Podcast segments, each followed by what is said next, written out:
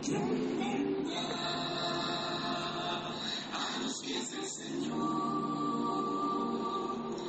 mostrando humildad y sinceridad para obedecer.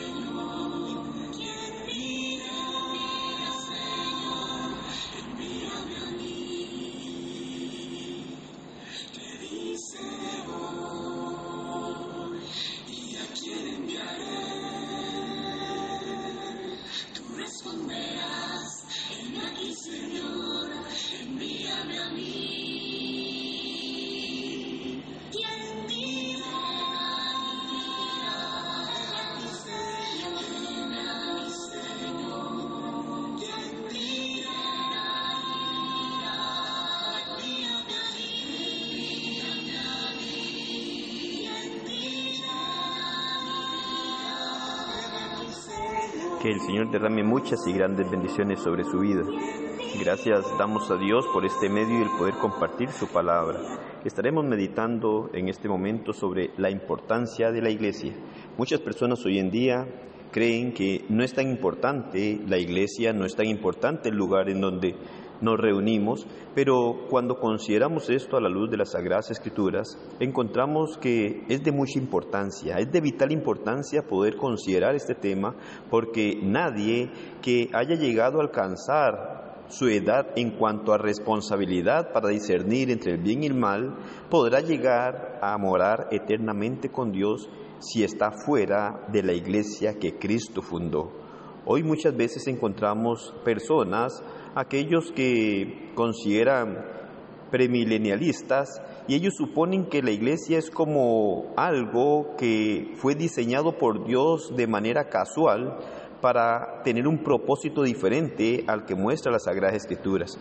Pero podemos considerar nosotros a la luz de las Sagradas Escrituras que la iglesia estuvo en la mente eterna de Dios y es un componente fundamental e indispensable dentro de lo que es el plan que Dios muestra a través de su palabra para rescatar al ser humano. Debemos nosotros entonces considerar claramente lo que Dios nos dice a través de su palabra. El mismo apóstol Pablo en Efesios capítulo 3, versículo 8 al 11 nos dice, a mí que soy menos que el más pequeño de todos los santos, me fue dada esta gracia de anunciar entre los gentiles el Evangelio de las inescrutables riquezas de Cristo y de aclarar a todos cuál sea la dispensación del misterio escondido desde los siglos en Dios, que creó todas las cosas para que la multiforme sabiduría de Dios sea ahora dada a conocer por medio de la Iglesia a los principados, potestades en los lugares celestiales, conforme al propósito eterno que hizo en Cristo Jesús nuestro Señor. Las inescrutables riquezas de Cristo.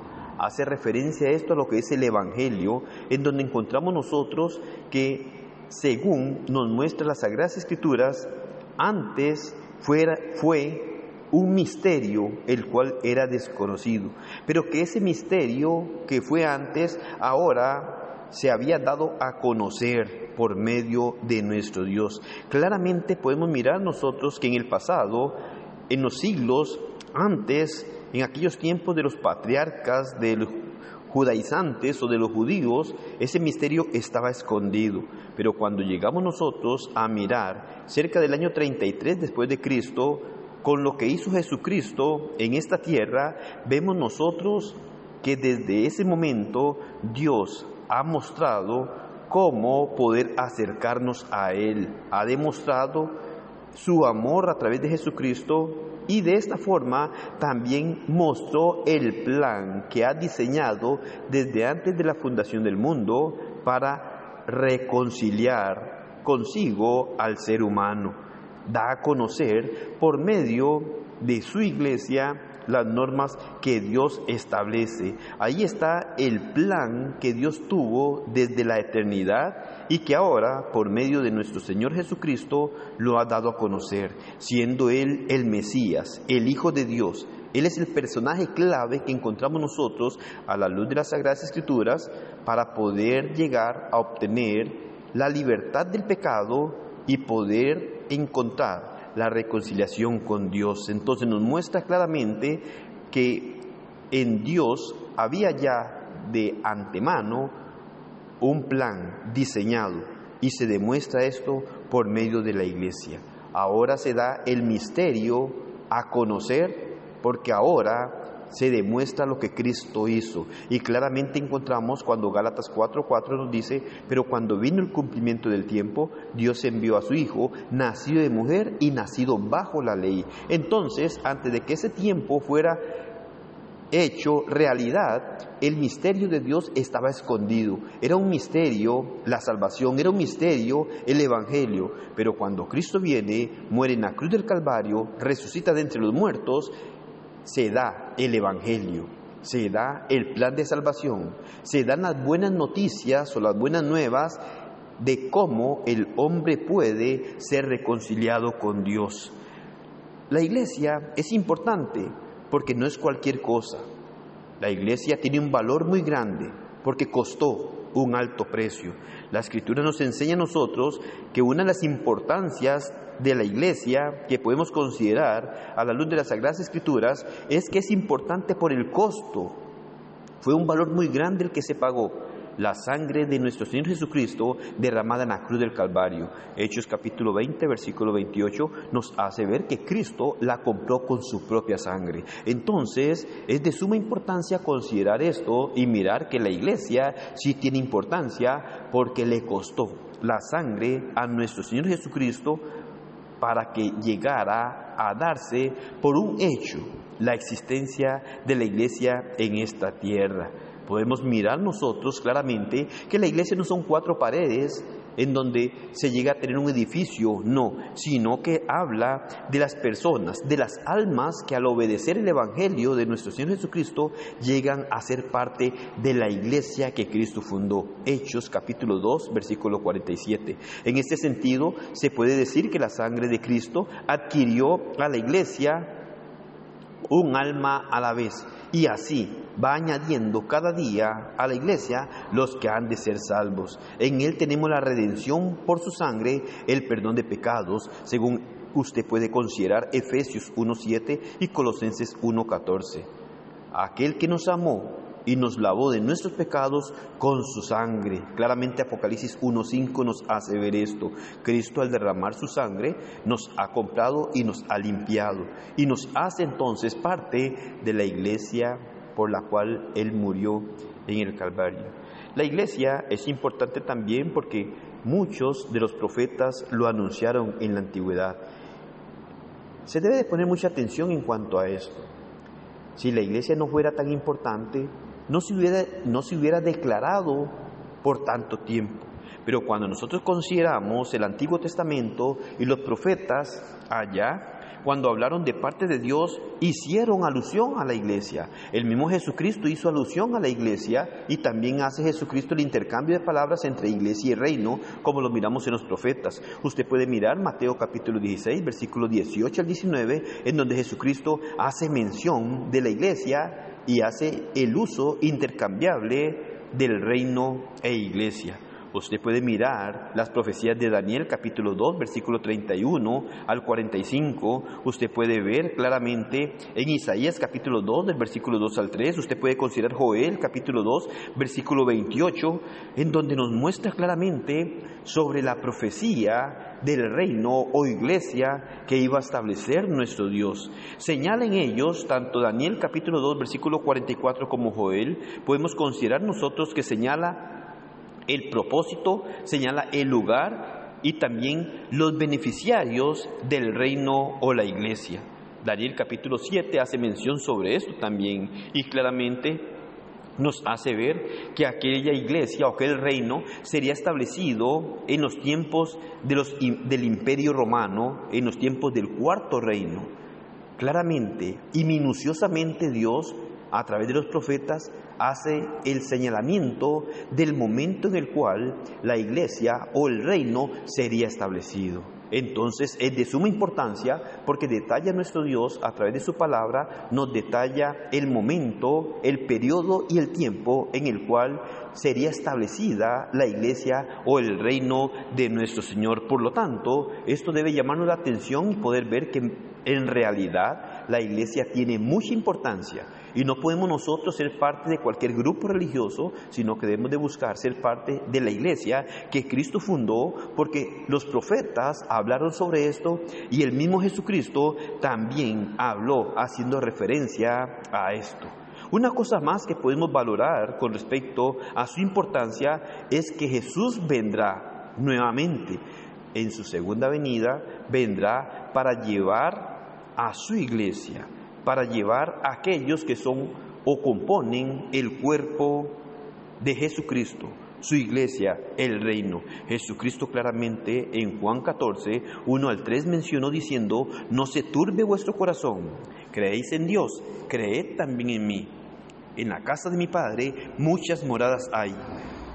Si así no fuera, yo os lo hubiera dicho Voy pues a preparar lugar para vosotros, y si me fuere y os prepararé lugar, vendré otra vez y os tomaré a mí mismo, para que donde yo estoy, vosotros también estéis.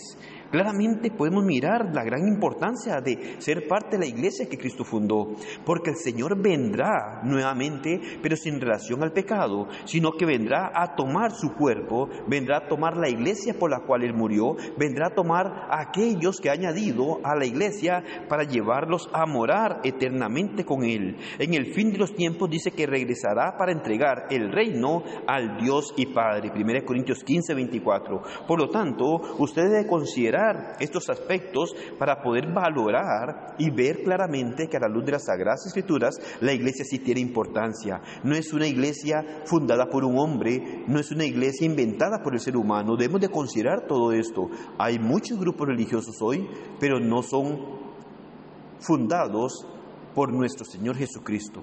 Y eso hay que tener mucho cuidado porque si somos miembros o parte de un grupo el cual no fue fundado por nuestro Señor Jesucristo, no iremos a morar eternamente con Él. Estos puntos debe tenerlos en cuenta usted claramente.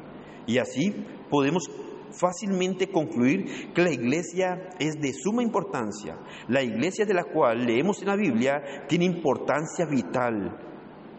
Es tan crucial e importante en la vida del ser humano que ninguna persona puede llegar a morar eternamente con nuestro Dios en los cielos si no es parte de la iglesia que Cristo fundó. Y ahí es en donde nosotros debemos de considerar con mucha atención esto. Valore esto. Mire cada uno de los pasajes que hemos citado y considere, usted necesita ser parte de la iglesia que Cristo fundó a la luz de las escrituras, encontramos que Cristo establece su iglesia en Jerusalén en el año 33 y de ahí en adelante, Hechos 2.47 dice que el Señor seguía añadiendo a la iglesia los que habían de ser salvos. Si la iglesia no fuera tan importante, el Señor no añadiría a ninguna persona a su iglesia. Pero recuerde, la iglesia que Cristo fundó tiene un patrón divino, tiene un patrón bíblico y tiene que hacer las cosas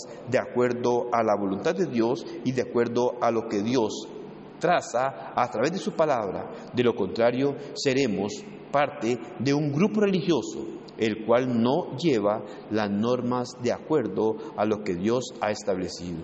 Espero que esto le haga meditar, profundizar más en la palabra de Dios para conocer las grandes verdades de nuestro Dios y no ser engañados, porque tendremos que estar delante de nuestro Dios un día. Y si no somos parte de la iglesia que Cristo fundó, no podremos morar eternamente con nuestro Señor.